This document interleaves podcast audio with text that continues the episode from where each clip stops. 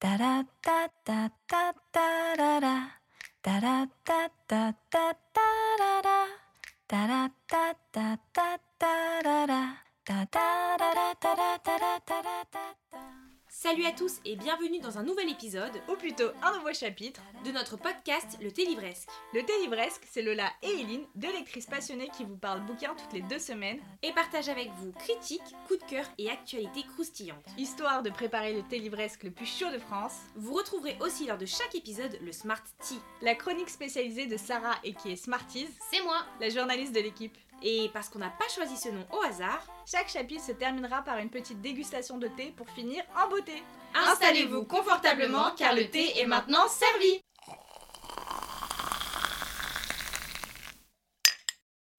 Hello tout le monde Et bienvenue dans un tout nouveau chapitre de notre podcast Le Thé Livresque. Aujourd'hui, on se retrouve pour le tout premier épisode du deuxième tome de notre podcast. Euh, bon, vous l'avez compris, euh, c'est en fait la deuxième saison.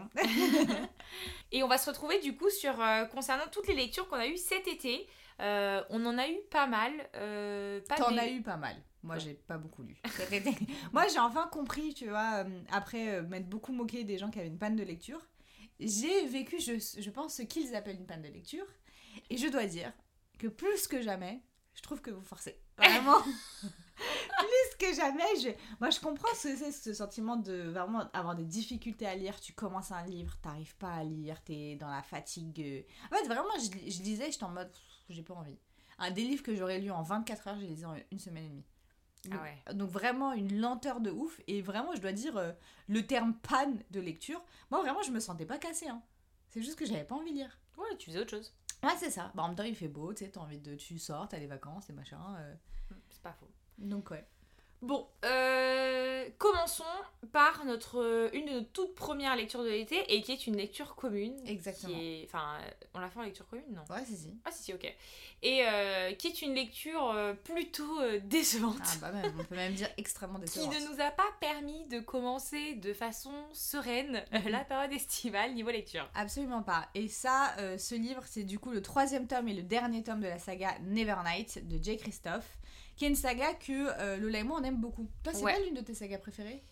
Bah ça l'était. Ouais. Enfin, en fait le tome 1, pour moi c'était un coup de cœur interdimensionnel. J'ai Ouais. trouvé que c'était exceptionnel. Je trouve que plus que jamais la narration de ce la narration et la plume de J. Christophe je trouve qu'il a un vrai talent Mm. pour le coup ça on peut pas lui enlever Euh, il a créé un univers qui est quand même extrêmement riche hyper développé Euh, il a une façon de l'amener qui était euh, voilà moi j'ai j'ai complètement euh, j'ai complètement adhéré. Même si le tome 2 a été un peu moins un coup de cœur il a eu quand même une très bonne note de mon côté. Je pense que je lui ai donné 4,5 sur 5 donc c'est quand même un- une super lecture. Et puis c'est quand même un des rois des plot twists. Ah oui, Franchement, des plot twists que tu vas pas venir quand t'es pas en train de te triturer le cerveau pour essayer de trouver les, les trucs. Il y a quand même beaucoup de mystères et du coup j'avais beaucoup, beaucoup, beaucoup d'attentes pour ce tome 3, mais qui pour moi n'était pas démesuré. C'est-à-dire que vu ce qui nous avait servi déjà dans le tome 1 et pour voilà. toi le tome 2 qui était ton coup de cœur, Mm. on pouvait se permettre d'avoir des grandes attentes pour le 3. C'est quand même le tome final, c'est... c'est c'est là où tout va se résoudre, c'est quand même un, un tome important. Donc, euh, donc plus que jamais, ça a été une déception pour ça, ouais. Ouais, bah en fait, moi, tu vois, c'est plutôt. Je savais que j'avais pas forcément beaucoup aimé le tome 3 parce que je sentais venir un trop amoureux qui m'énerve. Ouais, bah ça. ouais. Donc, euh, alors déjà, on- on- juste pour vous prévenir, il y a le chat des parents de. Il y a toujours, toujours une sorte de chat de mon toujours côté. une histoire de chat. C'est toujours une histoire de chat parce que Ruby elle me calcule pas donc euh, il y a pas de chance que ça soit moi. Elle est en train de me mordre le genou. Exactement. Il y a un manque de respect improbable. Mais du coup, voilà, si jamais vous entendez des bruits, c'est forcément euh, Moza. Et, euh, et du coup, moi je savais que j'avais pas forcément beaucoup aimé ce tome 3, mais j'avais quand même hyper hâte parce qu'il y a en gros, il y a une intrigue qui euh, est sous-entendue depuis le premier tome Ouais. dans Nevernight et une intrigue moi qui mais qui est un peu la raison pour laquelle je continue à lire Nevernight parce que le premier tome moi j'ai pas beaucoup aimé mais en fait ce truc là me donnait tellement envie que j'étais hyper excitée pour ce tome 3 parce que pour moi ça a été ça allait être l'intrigue principale Et surtout qu'il a très bien démarré parce Ah, bah, que de ouf. ce tome 3, il démarre avec littéralement un chapitre entier qui nous explique tout justement les mystères autour de cette intrigue là et qu'on attendait depuis hyper longtemps et on se dit ok on va pas attendre la fin du livre pour avoir les explications. on le sait dès le départ et du coup maintenant c'est comment on amène vers ce qu'il faut faire entre guillemets pour euh, sans vous spoiler pour aller vers cette intrigue quoi. Ouais exactement. Et en fait bah c'est pas l'intrigue principale du livre du tout. Ouais. l'intrigue en fait pour moi vraiment je vois ça comme J. Christophe il a il a raté en fait son livre vraiment, je pense vraiment qu'il a raté son dernier tome parce qu'il a choisi la mauvaise intrigue principale. Ouais. Un truc qui pour moi aurait dû être vraiment une intrigue de transition. C'est devenu l'intrigue principale en fait. Ouais, c'est ça. Et, euh, et en plus de ça, tu rajoutes une romance qui me donne envie de crever. Mais vraiment, quand je vous dis crever, Franchement, j'aurais aimé qu'il n'y ait pas de romance. En Ouais, réalité, je pense, que, je pense que cette saga, ce personnage, il il avait pas besoin de ça en fait. Il n'y avait pas besoin de ça pour faire évoluer le perso. ouais, Enfin, il y a tellement il y avait tellement une richesse dans les personnages externes et il y avait tellement enfin je sais pas Mia elle a c'est Mia hein. Oui, c'est ça. elle a tellement je sais pas elle est tellement euh, je sais pas pour moi elle, elle marchait mieux seule Ouais, voilà c'est un personnage que je voyais mieux fonctionner seul et c'était pas du tout une saga euh, pour laquelle j'avais des attentes en niveau euh, en niveau romance et j'étais j'aurais même été hyper contente qu'il y en ait genre zéro pour Ouais. celle-ci et en fait effectivement elle est trop présente dans le livre et surtout, je trouve qu'elle, euh, le personnage principal, bah, Mia, se transforme à travers cette romance. Elle devient d'un côté un peu plus humaine, mais je trouve trop, dans le sens où ça la sort trop de son côté. C'est quand même un personnage qui est censé ne pas avoir peur, alors pour des raisons particulières, mais. Et là, elle devient limite faiblarde, quoi. C'est genre, euh, on a l'impression qu'elle est. euh, Non, moi c'est pas comme ça que je le vois. C'est vraiment pas. Pour moi, elle, prend pas en humanité, elle prend en chiante, euh, en chiantise. C'est-à-dire qu'elle est pas plus humaine, Mia. Elle est juste plus chiante. Elle est, en fait, elle vient être. c'est un personnage qui est tellement fort. Vraiment, elle est d'une force mais extraordinaire. Euh, et du coup, en fait, elle est associée à un personnage qui est complètement débile, vraiment profondément stupide. Ouais. Euh, ce qui fait qu'en fait, elle est juste. euh, elle fait des choix qui sont vraiment stupides. Ouais, c'est vrai. Et c'est ça qui est insupportable, c'est qu'elle est vraiment avec ce... Vraiment, mais ce... J'ai jamais autant euh, pas aimé un Love Interest. Vraiment, c'était trop chiant pour moi. Ouais, c'est vrai que. C'était bon, trop chiant. Elle À la fin, on n'en voyait plus le bout. Moi, j'avoue qu'il y a eu un chapitre que j'ai trop aimé, que je trouvais incroyable. Mais à part ça, parce qu'elle était enfin la Mia que je reconnaissais Ouais, depuis ça. deux tomes, en fait, dans ce chapitre-là, avec son côté un peu euh, pestou. Ouais, il y a de un peu. Elle me fait penser à Eileen, un peu du coup, dans son côté un peu genre. euh, Alors, elle, alors, elle ne parle pas de moi. Elle Ah parle du personnage principal d'Entre of Glace. de Throne of Glass de Sarah J. Maas, qui est une autre saga fantasy euh, adulte. Mais du coup, elle a, elle a un petit côté comme ça, et là, je l'ai vraiment trouvé dans un chapitre. Faut vous rendre compte que sur un, un livre de, de 800-900 pages, 900 pages. 900 pages, dans un chapitre, je la retrouve. Genre tout le reste, elle est là, elle prend des décisions qui sont qui sont qui prennent pas de sens. Et après, moi, je pense qu'il y a quand même ce côté de, elle s'attache à des personnes, elle a des attaches. Du coup, elle veut, elle prend des choix qui sont différents si elle était seule, ce que je comprends. Mais pour moi, l'équilibre, elle a pas été juste. Elle a, elle a été trop d'un côté, elle s'est trop éloignée de ce qu'elle était de base. Et pour moi, on en perd un peu l'essence du personnage de base. Et du coup, bah, c'était chiant. Ouais, moi ça a été vraiment une. Enfin, c'était. Je partais pas en me disant que j'allais adorer ce tome, mais je pensais quand même que j'allais l'apprécier. Je pensais vraiment à un 3, 3,5 sur, euh, sur 5. Moi, je lui ai mis 3 quand même parce que. Moi j'ai descendu à 2,5. Ouais. bah, Non, non, parce qu'en fait, franchement, j'ai failli. J'ai vraiment failli abandonner ma lecture. Ouais. Et c'est hyper rare. euh, En fantasy comme ça, c'est rare Ouais. que j'ai envie d'abandonner. Donc, euh, donc ouais, ça, ça a été une giga déception. Franchement, je suis trop, trop, trop déçue. T'as Voilà, enchaîné avec quoi, on- toi, après? Bah moi j'ai enchaîné avec euh, Les Orphelins Baudelaire. Ouais. Je continue, si vous suivez un peu, je continue de lire toute la saga. En ce moment je suis en train de lire le dernier tome. Euh, J'avance pas du tout mais euh, je vais avancer je pense cette semaine, euh, j'espère. En tout cas, euh, pour faire un récap, j'ai lu le 8, le 9, le 10 et le 11. Donc j'ai lu 4 tomes pendant l'été.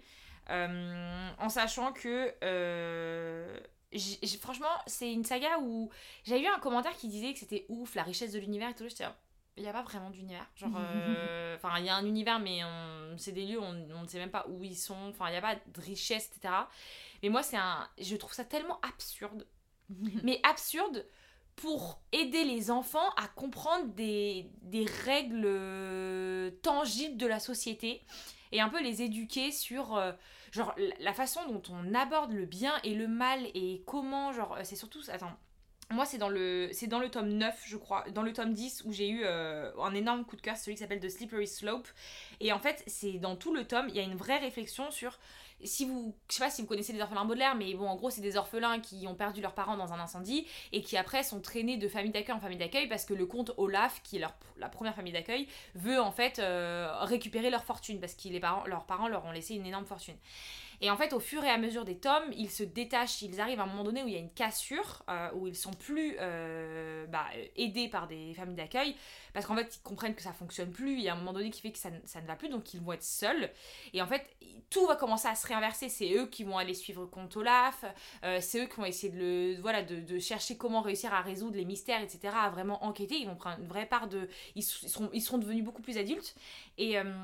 et là, d'un coup, il y a eu ce- cet élément où on a, on a vrillé sur le bien et le mal, et à quel moment, eux, dans tout ce qu'ils veulent faire, ils deviennent euh, pas un peu comme Contola fait sa clique. Donc c'est vraiment, à chaque fois, ils se disent, mais là, on fait ça, mais Contola, il fait ça aussi, mais du coup, nous, on fait ça, mais est-ce que on est bien ou est-ce qu'on est mauvais? Ah, trop et il y a vraiment une vraie réflexion autour du dans ta dans ta quête pour euh, éliminer pour euh, éliminer un vilain, un monstre, à quel moment tu places des limites.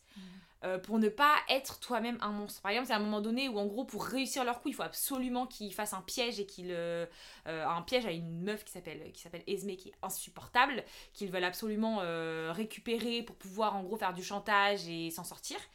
Et en fait, c'est là où ils se posent, ils se disent, mais ce qu'on fait, en fait, c'est horrible. Après, ils se disent, mais elle, c'est une horrible personne. Oui, Mm. mais si nous, on fait ça, cette horrible personne, est-ce que nous aussi, on n'est pas horrible? Et Mm. j'ai trouvé que hum, tout ce questionnement, il était hyper intéressant, en sachant que c'est des, à recontextualiser, que c'est des livres pour enfants. Moi, je les, je les aborde vraiment comme des livres pour enfants, donc euh, c'est pour ça que, de toute façon, c'est pas forcément des coups de cœur, mais je trouve qu'ils sont trop intéressants, et je me dis, c'est vraiment des livres que j'ai envie de lire à mes enfants plus tard, si je peux. Et là. Le dernier tome, je l'ai beaucoup aimé parce que Sunny, c'est le petit bébé. Donc, elle parle pas, elle, elle est à la base, elle a juste des petits mots. Et en fait, il y a que ses frères et sœurs qui comprennent ce qu'elle dit. Mm. Et au fur et à mesure, on voit que le narrateur, il commence à inclure des, des vrais mots par-ci par-là, des vraies micro-phrases. Et on est arrivé sur le tome 11 où justement, euh, Sunny, elle a switché parce qu'elle était séparée euh, de ses frères et sœurs. En fait, il y a toujours un- y a eu un- à chaque fois un tome où il y en a un qui était séparé des autres. Là, c'était le dernier, c'était Sunny qui était séparée de ses frères et sœurs. Et c'est quand même un tout petit bébé d'un an et demi. Mm. Mais bon, dans l'histoire, c'est un peu. Elle commence à parler quand même de ouf et tout. Elle commence à cuisiner, elle fait des saumons et tout machin. Donc c'est un peu. C'est absurde, hein, mais c'est.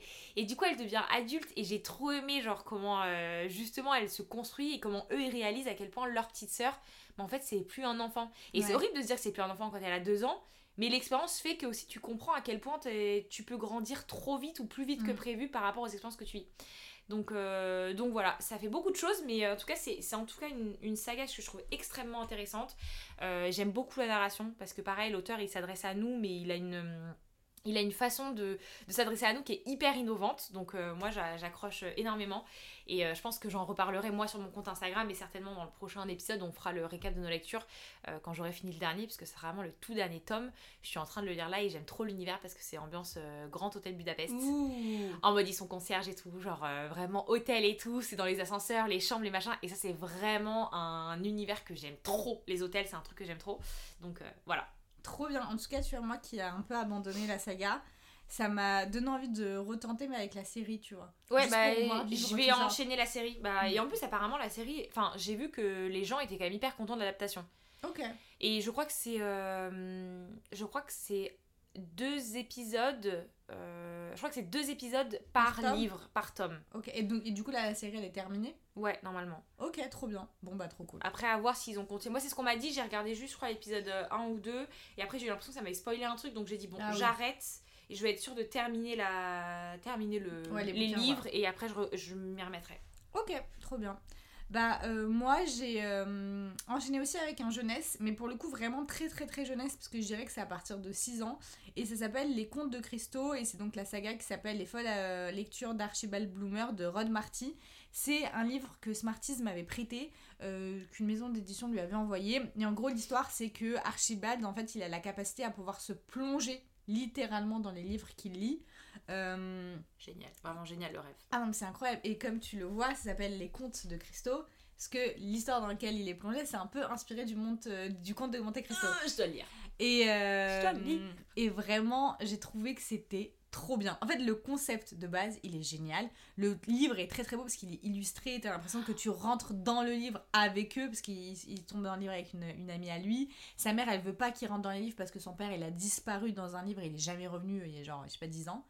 Euh, Ah, donc il y a aussi l'histoire peut-être de- du papa et tout. Exactement, Ah, tu te rends compte qu'il y a des histoires de pouvoir, de machin et tout. Franchement, c'était trop bien. C'était vraiment trop bien. Euh, je l'ai lu quasiment d'une traite. Euh, j'ai beaucoup aimé. Et vraiment, ça, c'est, je me suis dit, c'est le genre de livre que j'ai trop hâte de lire à mes enfants. Euh, c'est pour ça aussi, je pense que j'aime bien lire des jeunesses, parce que moi, contrairement à toi, j'ai pas un amour euh, absolu pour ces livres-là, parce que je, je trouve que je suis un peu trop vieille maintenant. Mais. Ça veut dire quoi, euh, Qu'est-ce que ça veut dire? Excuse-moi, mais qu'entends-tu? Qu'est-ce que tu entends par là? Euh, Mais euh, j'aime bien les lire en me disant que j'aimerais bien les lire à mes enfants et surtout bah, à, mes neveux, à mes neveux aussi parce que bah, ma nièce elle commence à bien kiffer les, les livres vu qu'elle a 5 ans. Donc, euh, Ah bah donc, ça tu pourras lui lire en fait. Ouais, de ouf. Après, elle a aussi euh, l'intention euh, d'un d'un- d'une cuillère à soupe. Elle, est, elle, ne veut, elle reste 10 secondes et après elle dit ok, on va faire autre chose. Ok. Donc peut-être un peu plus tard. Euh, C'est quoi ta prochaine lecture? Bah après, euh, après j'ai lu euh, Air of Fire, qui Ouais. est du coup le tome 3 de la saga Throne of Glass euh, de Sarah J. Maas, qui est euh, en fait la première saga qu'elle a écrite de Ouais, mémoire. Elle a le- commencé à l'écrire. Elle a commencé 16 à l'écrire à 16 ans, voilà, c'est ça. Mm. Donc, euh, je trouve, enfin, moi perso, je, je trouve que franchement, très gros talent pour une nana de Ah 16 bah ans. oui. Le premier tome, rien que le premier tome, je trouve qu'il. Enfin, moi j'avais. Après, il n'est pas sorti quand elle avait 16 ans. Il est sorti bien après, mais elle a commencé à écrire Ouais. Of Glass à 16 ans. Bah, franchement, euh, franchement, trop de talent cette autrice, mais bref. Euh, donc, du coup, là, pareil, je vais un peu merger les trucs, puisque entre temps, j'ai lu le 3 et le 4 cet Ouais. été. Et là, pour tout vous dire, au moment où on enregistre, je suis à 50 pages de finir le tome euh, 5, du coup. Euh, donc c'est vraiment, je dirais que j'ai assez enchaîné. À la base, je m'étais dit, ouais, j'en lis un par mois et tout machin. Mais en fait, euh, c'est vrai que j'ai- eu envie d'enchaîner un peu et d'avancer. Même si là, je pense que je vais faire une pause, parce que ça fait beaucoup quand même. Bah, franchement, j'aime trop. Euh, et je me suis rendu compte en fait à travers ces lectures que Sarah J. Maas c'est vraiment une de mes autrices préférées. Genre voilà, il n'y a pas de sujet. Parce qu'à chaque fois qu'elle écrit, je trouve qu'elle est tout le temps pleine de talent euh, pour écrire ses personnages et surtout pour me faire sentir, ressentir des émotions mais Mm. incroyables. Franchement, elle, elle arrive à faire pleurer, à faire rire. Vraiment, franchement, j'ai rigolé. Genre, il y a des moments où j'ai eu des vraies phases de rire. Elle arrive à me mettre en angoisse au point où je suis obligée de fermer le livre et de le mettre loin de moi et de me dire, ok, je fais une pause parce que là, je ne peux plus respirer. Genre, la, la tension est insoutenable. Euh, je la déteste parce que rien ne va jamais. Rien ne va jamais. Il y a toujours des problèmes. T'es là, tu respires deux secondes en mode wow, amazing. Ils ont réussi à faire leur truc, bim bamou. Et là, t'as un truc improbable qui débarque. Tu t'y attendais pas du tout. Et là, t'es en panique sismique. Alors parfois, je suis en panique sismique. Je pose le livre et là, je réalise en le reprenant qu'en fait, le truc dure. euh, Je sais pas, 5 lignes et qu'après c'est réglé. Genre, mais parfois ça dure après 10 chapitres et j'en peux plus. Donc, euh, donc voilà, en tout cas, je trouve que voilà l'intrigue de Throne of Glass, euh, je sais pas comment l'expliquer. euh, Non, on peut pas. En fait, c'est très difficile à expliquer parce qu'en en fait, il y a on une risque de spoiler, ouais, euh, voilà, on, on peut trop spoiler, mais c'est quand même de l'épique un peu fantasy. Ouais, c'est pics fantasy dans un univers avec des avec des fays, avec euh, avec des sorcières, euh, avec euh, de la guerre, de la politique un peu aussi, des histoires de rois, etc. Donc voilà, c'est un truc avec euh, beaucoup de personnages. C'est quand même assez riche comme univers, c'est même très riche. Mm. Et franchement, en termes d'intrigue, euh, pour ceux qui ont lu à Cotard, moi je trouve que c'est 100 fois au-dessus Oh d'Akotard. non, il y a pas de C'est-à-dire qu'il n'y a pas de sujet. Autant, je pense que Crescent City peut être à la hauteur en termes d'intrigue et de surprise et tout. Mais euh, pour le coup, c'est beaucoup plus riche et elle fait preuve vraiment d'une dextérité euh, de plot twist. Ouais. euh, de retournements de situation qui sont fous, qu'on voit pas venir, qui nous redonnent un peu un twist. Là, j'en ai lu un tout à l'heure, j'étais en mode Oh my god, le truc avec Rowan, la surprise, là, Ah ses oui. cousins et tout. J'étais en mode Ah, ok, c'est ça que tu faisais. J'étais là, faut que je ça, absolument. Mais bien sûr, euh, ma, ma victoire ne fut que de courte durée, une fois de plus. Euh, voilà, en tout cas, je suis à fond. Je pense que je vais, euh, en tout cas, c'est sûr que je vais le finir. euh, Oui. Je vais le finir avant la fin de l'année, euh, les deux derniers tomes. C'est juste que là, je pense que je vais faire un petit break parce que j'en ai lu beaucoup. Mais si vous aimez l'épic fantasy, si vous aimez, vous aimez l'univers un peu fait, etc. Pour le moment, en plus, c'est pas, y a pas, enfin, c'est pas trop smut en mode comme Non, et puis ça ne le sera jamais. En fait, voilà. c'est pas. c'est du YA. Vu que c'est vraiment du YA, c'est classifié en YA, elle, elle le vend en YA. C'est, pour le coup, moi, ça n'a rien à voir avec, ni avec Akotar, ni avec euh, Crescent Ouais. City. Il y a du. hum, Le smut, il est pas Il en est pas détail. hyper explicite, il n'y a pas beaucoup de vulgarité Non, comme il n'y a dans... pas du tout de. Même il y a tr- pour moi, il y a quasiment pas de vulgarité dans ce livre. Et surtout, on rentre pas dans les détails de exactement tout ce qu'ils font. Mais vraiment que Dieu nous préserve, parce que vraiment, je n'en peux plus de ça. et, euh, et, euh, et parfois, il y a même des ellipses. Ouais, il y a y des, des ellipses. ellipses sur les rapports. On, on, on devine bien ce qui va se passer. Mais au moins, mais on voilà. n'est pas là. Donc c'est vrai que pour celles et ceux qui ont envie de découvrir Sarah J. Maas, mais qui savent que voilà, c'est c'est encore un peu trop adulte pour eux, pour les autres sagas, etc. Je sais qu'il y en a beaucoup d'entre vous qui n'ont rien à faire et qui se disent oui j'ai 14 ans, je suis mature, je peux y aller. Vous ne l'êtes pas, mais c'est pas grave, c'est pas le sujet. Là, vous pouvez y aller les yeux fermés parce Ouais, que pour de le coup, euh, pour le coup, ouais, moi j'étais bien contente de pas voir de smut quasiment euh, du tout. Euh, Il y avait quelques chapitres que j'ai un peu zappé, mais Ouais, où il voilà. y avait rien de très explicite. Donc, euh, donc voilà, franchement, allez-y les yeux fermés. Moi, je trouve que pour le moment, à date, euh, c'est, en tout cas, c'est largement au-dessus d'Akotar. Après, Christian City, c'est pas terminé, donc je vais pas m'exprimer parce que c'est quand même une saga coup de cœur pour moi. Euh, mais même au niveau de, de personnages, euh, quand on aime les belles romances et tout, il y a plein de typologies de romances différentes. Euh, quand on aime les intrigues politiques, il y a plein, plein, plein. C'est hyper riche en intrigues politiques, en jeux de guerre, etc. Ouais, c'est vraiment hyper plaisant. Beaucoup de scènes de combat. Moi, je sais que souvent, je les lis en diagonale parce que c'est pas quelque chose que j'aime. Mm. Mais pour ceux qui aiment ça, bah, c'est plutôt cool. Donc, euh, donc voilà.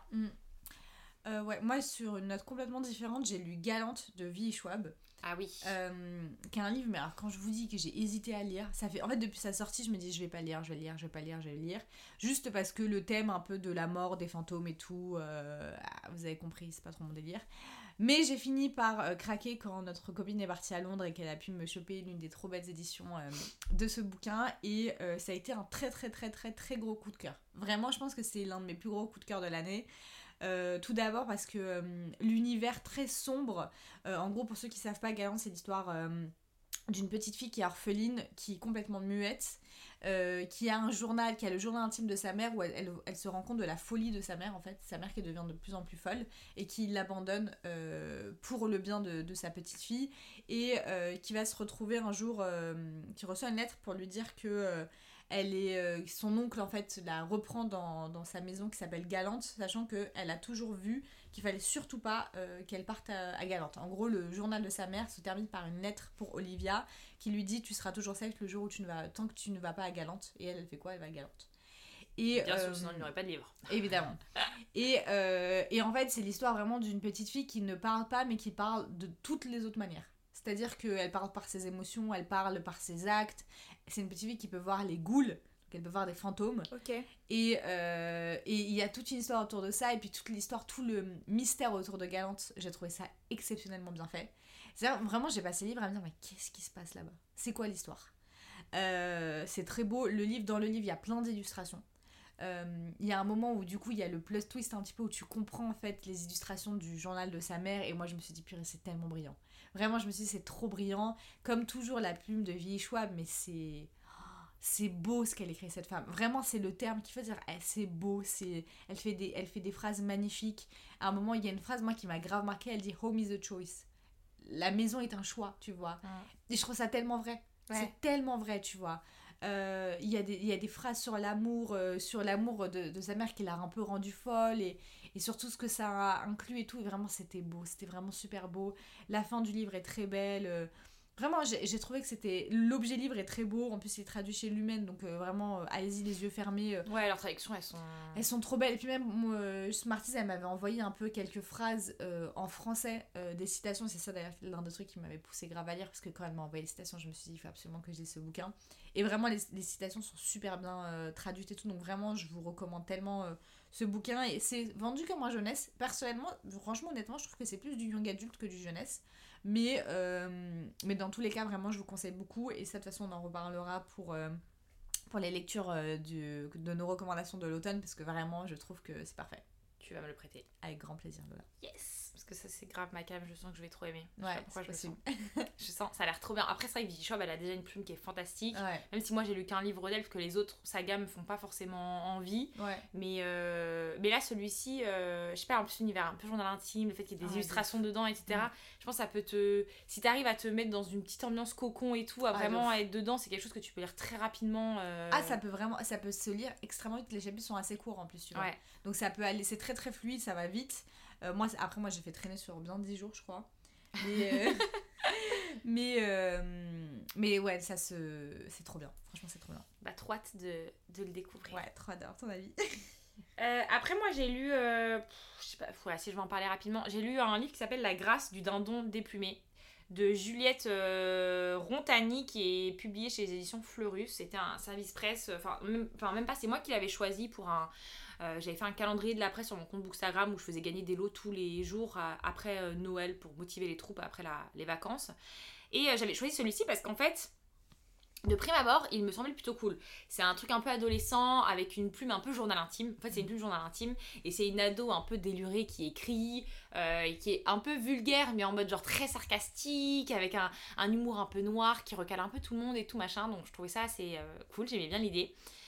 Mais en fait, euh, alors j'ai rigolé et tout, franchement, il y a eu des très bons moments.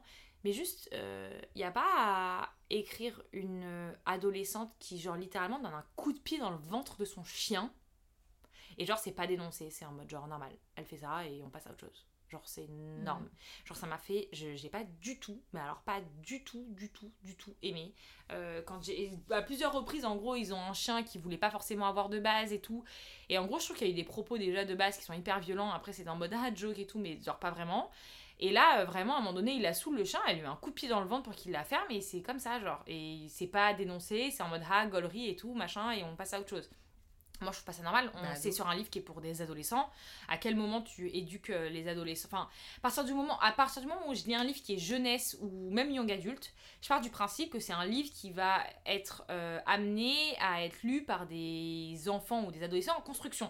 Donc, c'est des livres qui doivent soutenir la construction à l'état d'adulte. Donc, c'est-à-dire que s'il y a des choses qui sont mauvaises, il faut qu'elles soient dénoncées et il faut mettre en avant. Enfin, voilà, tu peux pas écrire et tu peux pas écrire en mode une maltraitance pour chien, zéro empathie pour les animaux et te dire ça va passer pour les ados. Moi, c'est un truc que je tolère pas du tout. Euh, j'ai failli l'abandonner à cause de ça, mais je me suis forcée à le finir. Je me suis dit bon, on verra. Et après, il y a une autre phase euh, que j'ai trouvé borderline raciste. Genre l'utilisation d'un terme pour décrire euh, une personne noire, je crois, je sais plus ce qu'il avait dit. Parce que- parce qu'elle avait écrit, mais j'ai trouvé ça hyper dérangeant. Je l'avais partagé en story sur Instagram en me demandant genre c'est moi ou c'est bizarre? Et genre tout le monde m'a dit Mhm, c'est bizarre. Donc euh, je me suis dit ok, je, je suis pas folle. Donc franchement, euh, voilà, je. Tu recommandes pas. Je recommande pas parce que pour moi il est problématique et c'est dommage parce qu'en vrai il pouvait être assez cool, mais euh, voilà. C'était un peu. Je l'ai même pas noté pour vous donner un truc. Je Parce qu'en fait ça aurait pas été objectif à partir du moment où il y a tout ça qui me dérange. Je préfère juste pas le noter et passer à autre chose. Est-ce que tu as un autre livre dont tu veux parler? Ouais, j'ai lu euh, People Who Meet on Vacation. Je pense qu'on peut finir euh, là-dessus. Enfin, moi, de mon côté, en termes de lecture, j'ai lu euh, People Who Meet on Vacation, qui est du coup, qui n'est pas une rom-com. Non, c'est de la Voilà. romance. En fait, Émilie Henry, elle écrit de la romance contemporaine. Elle écrit pas des rom-coms. Ouais, et euh, du coup, euh, moi je pensais que c'était une rom-com, et du coup j'étais un peu surprise par le côté, justement, j'ai senti par rapport à The Cheat Sheet ou The Honeymooners que j'ai lu en juin, dont je vous ai parlé, euh, j'ai senti un vrai step passer sur, en fait, c'est- pas de la comédie romantique, c'est du contemporain, parce que les sujets de fond étaient beaucoup plus profonds, entre le couple, etc., ils étaient beaucoup plus profonds, donc vraiment, voilà. Donc pour vous contextualiser, c'est l'histoire de Poppy et Alex, qui sont deux meilleurs potes de fac, et en gros... tous les étés, ils partent en vacances ensemble jusqu'à il y a un été où en fait il se passe quelque chose dont on ne sait pas ce qui se passe et ça brise leur amitié. Euh, nous on arrive deux ans plus tard et en fait bah euh, Poppy elle est en plein questionnement sur sa vie, elle est assez malheureuse et tout. Et elle se rappelle que le dernier moment où elle était heureuse c'était ses dernières vacances il y a deux ans avec Alex. Et donc du coup elle décide de repartir en vacances et euh, bah, de proposer à Alex de venir avec elle. Et en fait on va suivre ces vacances là et en même temps à chaque chapitre on va alterner avec du coup un chapitre dédié à une des vacances qu'ils ont fait ensemble. Donc j'ai énormément aimé cette construction là déjà parce que je trouve que on s'attache beaucoup plus facilement au-delà de leur personnage à eux, de leur relation en tant que telle puisqu'on la voit évoluer depuis la fac. On voit comment ils en sont arrivés là où ils sont aujourd'hui. On voit comment ils ont évolué l'un avec l'autre, comment ils se sont euh, voilà libérés, comment ils sont je sais pas comme cette espèce d'union qu'ils ont, c'est ça que j'ai trop aimé chez eux, c'est qu'en fait, c'est vraiment une romance où comme elle le dit dedans, l'un et l'autre, c'est un peu le foyer de l'autre. Et c'est trop Oh, beau à quel point ils se sont c'est ça en fait, c'est vraiment ils sont tout est dépourvu de sens sans l'autre dans leur vie parce qu'ils ont trouvé leur euh, leur home en fait en l'autre.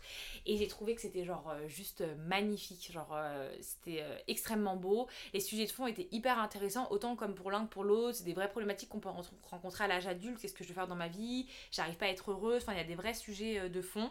Et j'ai trouvé que la plume était très jolie, il y a vraiment eu beaucoup de, de phrases où je me suis sentie complètement touchée euh, par ce livre. Donc euh, c'est pas un livre où j'ai grave rigolé en mode comme dans The Honeymooners, mais c'est pas Mm. le but puisque c'est pas une comédie romantique. Mais elle m'a vraiment profondément touchée. Après le seul petit bémol c'est que j'ai pas ressenti vraiment le, le papillon dans le ventre, genre vraiment le Mm. truc où je me dis, euh, je l'ai ressenti plus dans The Cheat Sheet par exemple que là. Et moi quand j'ai une romance j'ai envie d'avoir ces petits papillons, de me dire oulala. Mais franchement à part ça c'était une très très belle, une très très belle romance que je, que je recommande vraiment parce qu'elle est quand même assez euh, facile à lire. C'est pas non plus des sujets hyper durs, c'est pas du Colin Hoover. Donc pour ceux qui aiment pas trop ce genre de truc un peu trop poussé, je trouve que c'est le très juste euh, milieu entre du Colin Hoover et du rom-com quoi. Ouais, je vois. Moi, c'est un livre que je pensais grave lire cet été, mais euh, après ma, mon gros mois de romance en juin, j'ai plus relu une seule romance. Genre vraiment, là j'ai vraiment du mal avec la romance. C'est, euh, En fait c'est depuis qu'on a, on a... Je vous avais dit euh, dans le précédent épisode que j'allais enregistrer un, un, épisode de podcast avec Madina de Halal Love, chose qui a été faite, donc je vous invite à, à écouter cet épisode. euh, j'ai un peu du mal avec la romance. En fait, vraiment là, je, je, me rends compte à quel point ça a grave un impact sur ma vision de l'amour. En fait, j'en ai marre de déformer ma vision de l'amour. Donc pour l'instant, je fais une pause, même si c'est vrai que ce que tu me dis me donne très envie de le lire. On verra si je le lis d'ici la fin d'année, parce que j'ai littéralement acheté tous les livres de Emily Henry.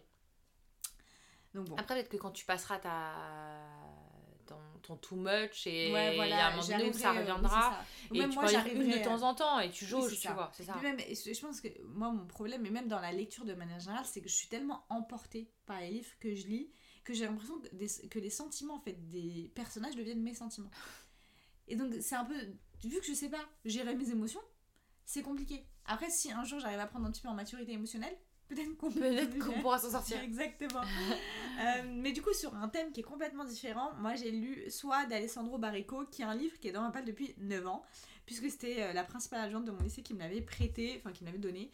Et en fait, euh, c'est un livre que j'allais vendre et, euh, et, au final, j'allais tellement vendre pour un prix ridicule que je me suis dit que j'allais justement simplement le mettre en boîte à livres. Et j'ai lu la première, la première page. En fait, ça m'a grave donné envie de le continuer.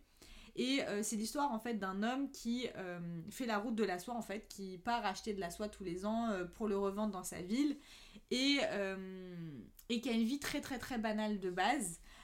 et qui en fait va se retrouver à vivre une sorte un peu d'histoire d'amour avec une personne là-bas au Japon et c'est trop beau en fait vraiment c'est un livre qui est plein de poésie c'est vraiment mmh. c'est c'est extraordinaire comme il est plein de poésie comment comment il est tu vois il est, il est très lent il est très court il doit faire 100 120 pages un truc comme ça mais en même temps il est c'est une lenteur qui, qui fait penser à la douceur en fait, mmh. tu vois. C'était très beau comme, euh, comme récit j'ai vraiment trop aimé la plume de, de l'auteur. Euh, l'une des citations en fait la citation qui a au dos du livre euh, c'était au reste de c'était au, c'était au reste un de ces hommes qui aiment assister à leur propre vie considérant comme déplacé toute ambition de la vivre c'est beau c'est beau. c'est très très beau. C'est beau. Et en fait c'est vraiment c'est comme ça qu'il est ce livre. C'est mm. qu'il est il est tout en beauté etc euh, je lui ai mis la note de 4,5 euh, sur 5 quand même. Et vraiment ouais j'ai juste trop aimé ma lecture. Et euh, et ça a été l'une de mes franchement au final je me rends compte qu'au mois de juin j'ai eu quand même de très jolies lectures. Parce qu'entre ça et Galante et, euh, et le conte de Christo franchement au final ça a rattrapé la catastrophe qui était euh, Nevernight. et euh, juste après ça, j'ai lu euh, Anne de Windy Willows. Oui Qui est du coup le quatrième tome de Anne de Green Gables. Et ça a été vraiment euh, l'un de mes tomes préférés. Je t'ai dit Il était trop bien Ah, mais c'est. En fait, c'est. Vraiment, avec ce tome-là, je me suis rendu compte que Anne, c'était l'une de mes séries préférées. Ah, c'est trop c'est trop bien. En fait, c'est fou comme il se passe pas grand chose à chaque fois et tout, et tout finit toujours par euh, s'arranger. C'est ça qui est assez extraordinaire avec cette saga. C'est ça aussi qui fait du bien. T'es pas dans une. C'est pas of Glace où tu souffres tout le temps. Ah c'est une saga, euh, t'as un problème, tu vas avoir une solution 50 pages plus loin au max. Si ce n'est ouais, pas dans et puis c'est. Je trouve que c'est une saga sur juste le quotidien. C'est ça. Et c'est exactement un peu comme les 4 filles Dr. March. C'est une saga ouais. sur le quotidien et c'est juste tu suis la vie, il n'y a pas besoin d'avoir des retournements de situation. T'attends ouais, pas des plot twists de dingue, incroyables, ou des dramas comme la plupart même des, des bah, finalement des, des, fictions historiques, où t'attends ouais, quand même des, des, gros dramas, tu vois, il a fait ci, ça, nanan, machin. Mm. Là, c'est juste doux, c'est un peu la vie est un fleuve tranquille, et puis c'est du coup tu te tu te projettes beaucoup plus parce que c'est des choses que tu peux rencontrer ouf, toi dans ta vie.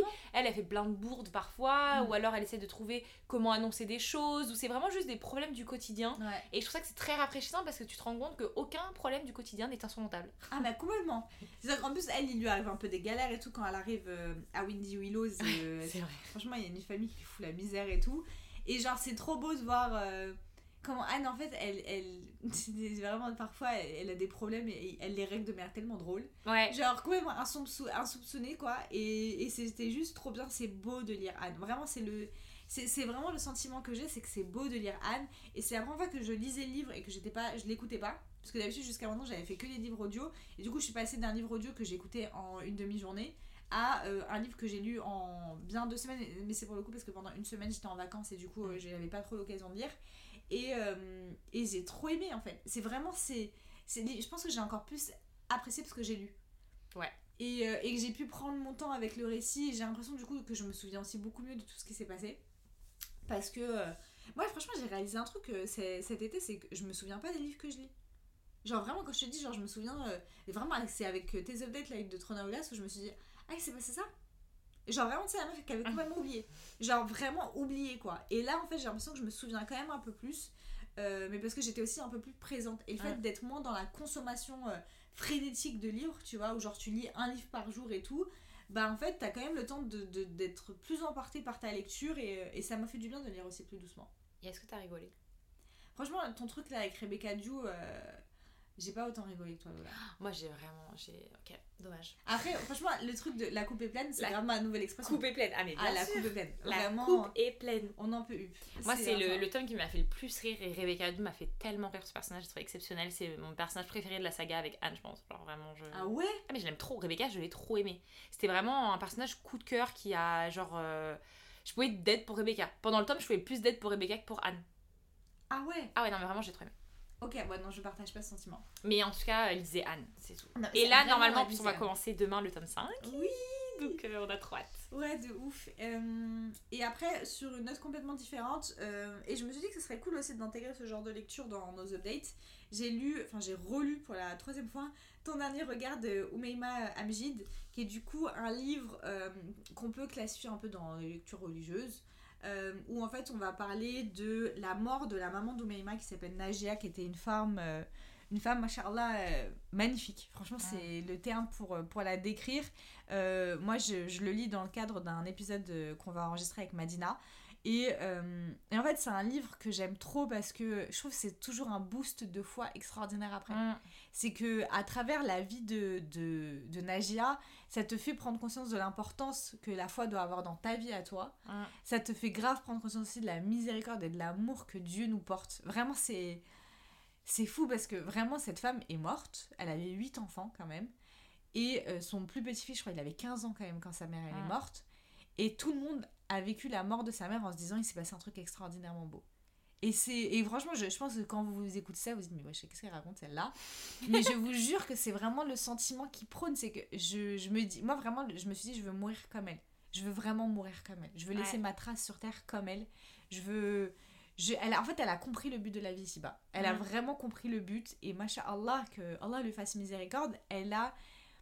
a- même elle est morte, elle continue à transmettre. Ouais, ça c'est incroyable. C'est extraordinaire. Et moi, je trouve que quand c'est bien la preuve. Et c'est un truc, tu vois, par exemple, on le voit avec les compagnons euh, du, du prophète on le voit avec tous les grands personnages, tous nos savants, etc.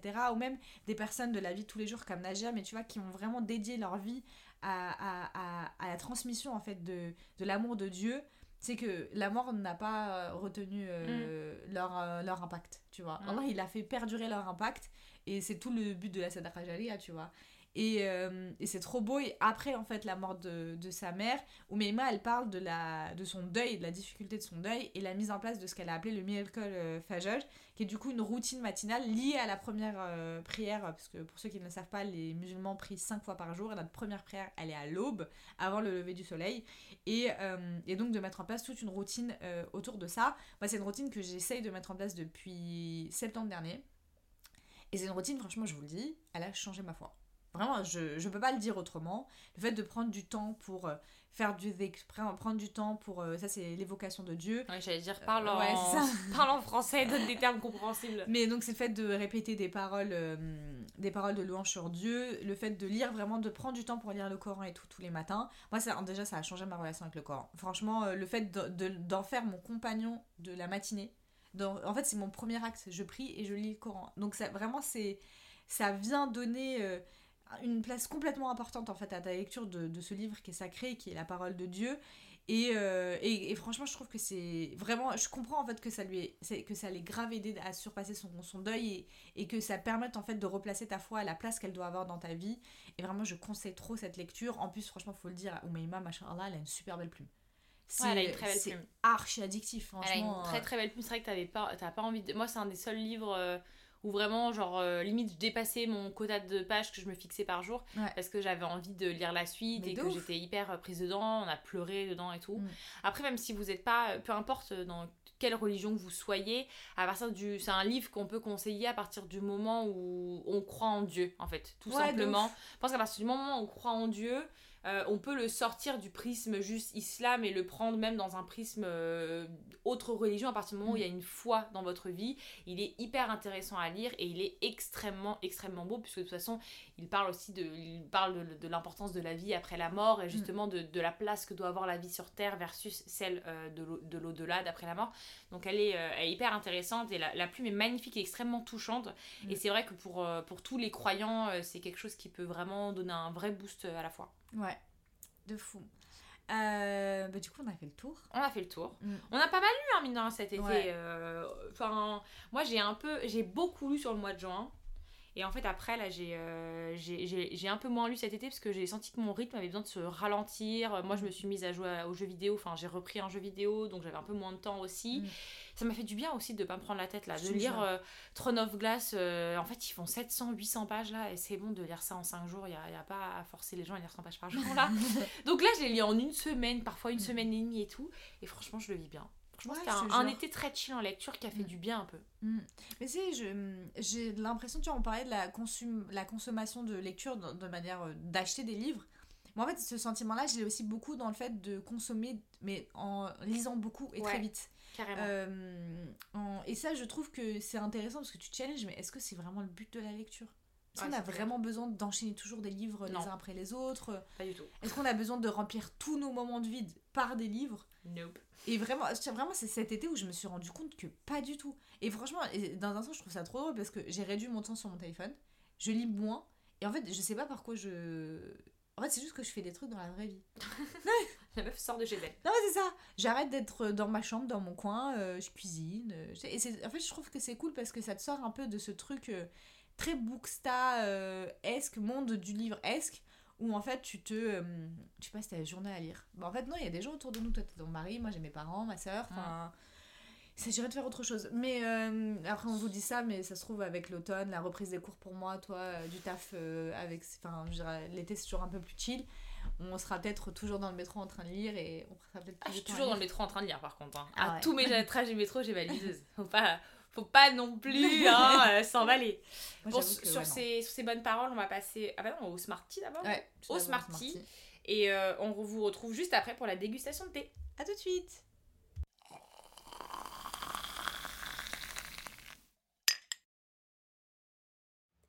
Après des vacances bien reposantes et remplies de lectures, je reviens avec vous pour le tout premier Smarty de ce deuxième tome. Et c'est un nouveau type de chronique qui fait son apparition car je vais vous parler de ma meilleure lecture de cet été. En fait, je mens un peu, parce que ma meilleure lecture, c'est le tome 3 de Shades of Magic de V. Schwab, mais s'agissant d'une saga, je préfère vous parler d'un roman un peu plus estival qui a été un coup de cœur. Imaginez-vous au bord de l'eau, au soleil, dans un calme apaisant. Autour de vous, seul le bruit des cigales chante. L'odeur de l'été est là. Vous y êtes? Loin de la rentrée d'école, du retour au bureau et des tracas du quotidien, vous êtes allongé, détendu. Et pour parfaire ce moment idéal, vous prenez un livre qu'on vous a chaudement recommandé. Beach Read d'Emily Henry, ou comme dans un roman d'été, pour reprendre son titre français. Vous vous dites qu'une romance, c'est exactement ce qu'il vous faut pour profiter de votre été. Et comme vous êtes bien renseigné, vous savez qu'Emily Henry écrit des romances contemporaines et non des rom-coms. Vous vous attendez à vivre des moments d'émotion, à voir des personnages tomber amoureux, mais tout de même avec un peu de légèreté et une pointe de sarcasme, car vous êtes aussi là pour rire. Ce livre tiendra-t-il ses promesses? Vous vous penchez alors sur le résumé. January et Augustus sont tous deux écrivains, mais dans des genres bien différents. Si January est une autrice de romance en best-seller qui n'écrit que des fins à la et il vécurent heureux pour toujours, Augustus est un auteur acclamé de fiction qui écrit des fins funestes pour ses personnages. On ne peut pas faire plus opposé. Et pourtant, les deux individus vont se côtoyer. Car pur hasard des choses, ils seront voisins le temps d'un été, avec un défi en tête. January devra écrire un grand roman littéraire et Augustus une comédie romantique.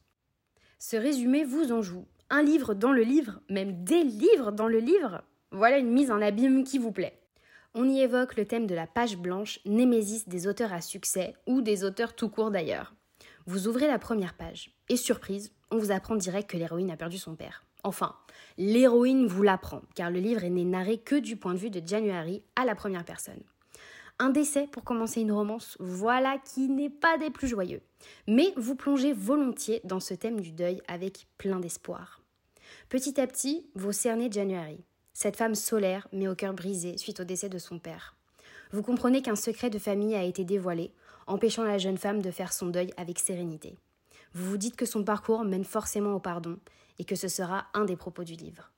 Vous faites aussi la connaissance d'Augustus, Gus, qui, malgré son air cynique et taciturne, laisse transparaître de vraies blessures et se révèle bien plus à l'écoute et compréhensif qu'on ne le croit. Malgré tous ces sujets un peu sérieux, abordés avec énormément de justesse, vous vous rendez compte qu'Émilie Henry arrive tout à fait à apporter de la légèreté dans son roman. Vous riez beaucoup plus que vous n'avez le cœur serré. La plume sarcastique de l'autrice délivre des dialogues tout aussi sardoniques qu'intelligents, qui vous arrachent quelques éclats de rire.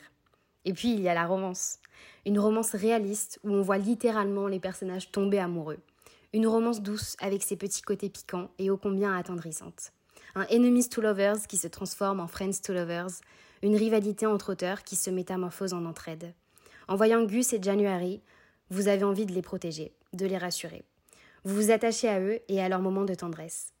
Tendresse, pour vous, c'est ce mot qui définit leur relation.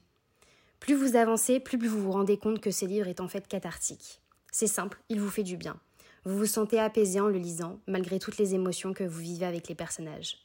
Et surtout, vous adorez le leitmotiv que se crée January, comme quoi il faut profiter d'un heureux instant sans se préoccuper de ce qu'il adviendra. Vous vous amusez un peu du titre original, Beach Read, car pour un livre qui se passe en été, on ne voit pas beaucoup la plage.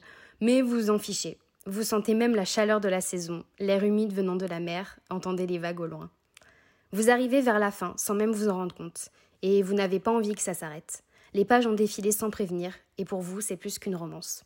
La love story vous a certes fait vibrer, mais tout comme le parcours individuel des personnages. Vous avez assisté à une véritable quête de soi. Plus que deux êtres qui se découvrent, voire se retrouvent s'apportant ce dont l'autre a besoin, c'est dans l'évolution de chacun que vous trouvez la beauté de l'histoire. Même l'épilogue un peu trop niais n'assombrit pas votre béatitude. Mais attendez, on vous prévient qu'il y a une autre version de l'épilogue présente dans l'édition UK. Vous savez, celle toute colorée et non jaune-orangé. Vous vous précipitez dessus, et là vous trouvez la fin parfaite celle qui correspond réellement à January Gus.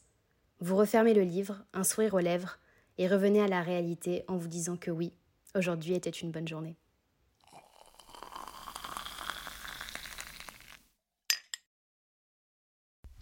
On espère que ce tout premier Smarty de la saison vous a plu et du coup maintenant on se retrouve pour la dégustation. Lola, euh, dis-nous en plus sur, euh, sur ce thé. Alors, bah, ce n'est pas un thé. C'est une tisane saveur poire vanille.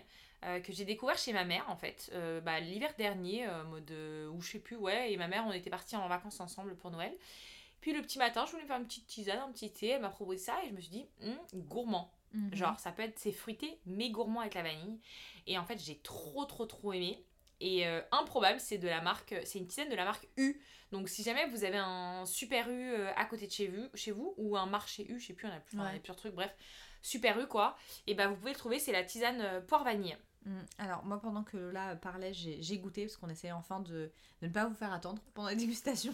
Et euh, je la trouve succulente. Vraiment je la trouve trop trop bonne. En fait c'est vraiment notre trop type bonne. ah non c'est vraiment notre type de tisane prêt enfin ouais. ça c'est pour moi c'est plus une infusion qu'une tisane d'ailleurs. Mais je sais pas trop c'est quoi la différence honnêtement.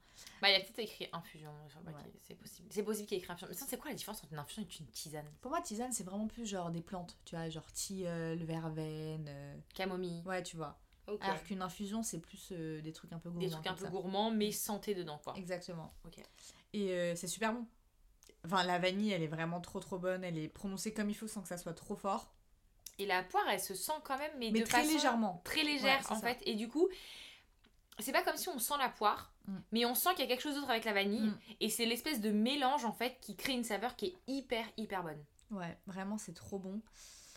Hmm. Ah, c'est vrai. En fait, c'est vraiment trop le genre de truc que j'aime trop. Et je vois, je vois, en plus, d'ailleurs, vraiment, ça va trop bien avec Noël. C'est ah ouais, t'as vu ah non, j'ai pris ça, je crois, le petit déj le matin de la veille de Noël ou quoi, le 24 et tout. Je me suis réveillée avec ça, j'étais au max de la. Maxence là. Je avec les souviens, Sims. euh, Je l'avais bu chez toi une fois et c'était genre dans les environs de Noël et j'avais trop kiffé aussi, je me souviens. C'est grave thé pour Noël. Euh, toi, tu, ça te fait penser à quel livre? Les aventures euh, du cochon de Noël de J.K. Rowling. ouais, ça a du sens parce que c'est grave un, un, un livre de Parce que je trouve qu'il fait Noël, mais c'est pas. euh, comment dire Il fait Noël, mais je le mettrais pas sur un genre adulte ambiance Noël. Je le mettrais Ouais. sur un très très jeunesse Mimi, euh, Mimi câlin, Mimi euh, Noël, tu vois. Ouais. Bah moi, tu vois, pour le coup, on l'a cité plusieurs fois, mais c'est le premier, la première boisson chaude qui me fait penser à Anne. Vraiment, je me sens dans Anne là. Genre, je me sens, euh, surtout dans Anne de Windy Willows, euh, avec ce truc où euh, elle est trop contente parce qu'il fait hyper froid et qu'elle voit la neige à travers ses deux fenêtres et tout Mm. dans sa chambre, dans sa tour. Bah, ça me fait grave penser à ce thé. Genre, je la vois trop bien lire, écrire ses lettres et, et boire ce thé en Et même temps. Ouais, c'est vrai, je suis d'accord. Donc ouais, bah, pour une fois, on a trouvé très très vite. Vraiment, Ouais, je, je pas si c'est pas l'une des, plus- des fois les plus rapides. Euh, Franchement, euh, je ne vais plus parler, désolée, je vais boire. Non, je. Salut euh, en tout cas, on espère vraiment que ce- cet épisode de reprise vous a plu. Nous, on est trop contente de reprendre Ouais. le podcast. ça, Franchement, ça m'a trop manqué. Ouais, moi aussi, de tu sais, de, de bah, avoir ces discussions, avoir les posts, échanger avec vous et tout. Franchement, c'est vrai que c'est quelque chose qui. J'ai senti là le manque, quoi, de me dire, ah, Ouais. ça, fait, fait longtemps qu'on s'est pas retrouvés avec nos petits auditeurs. Ouais, de ouf. Et puis, euh, et je trouve que c'est bien aussi de se créer le manque.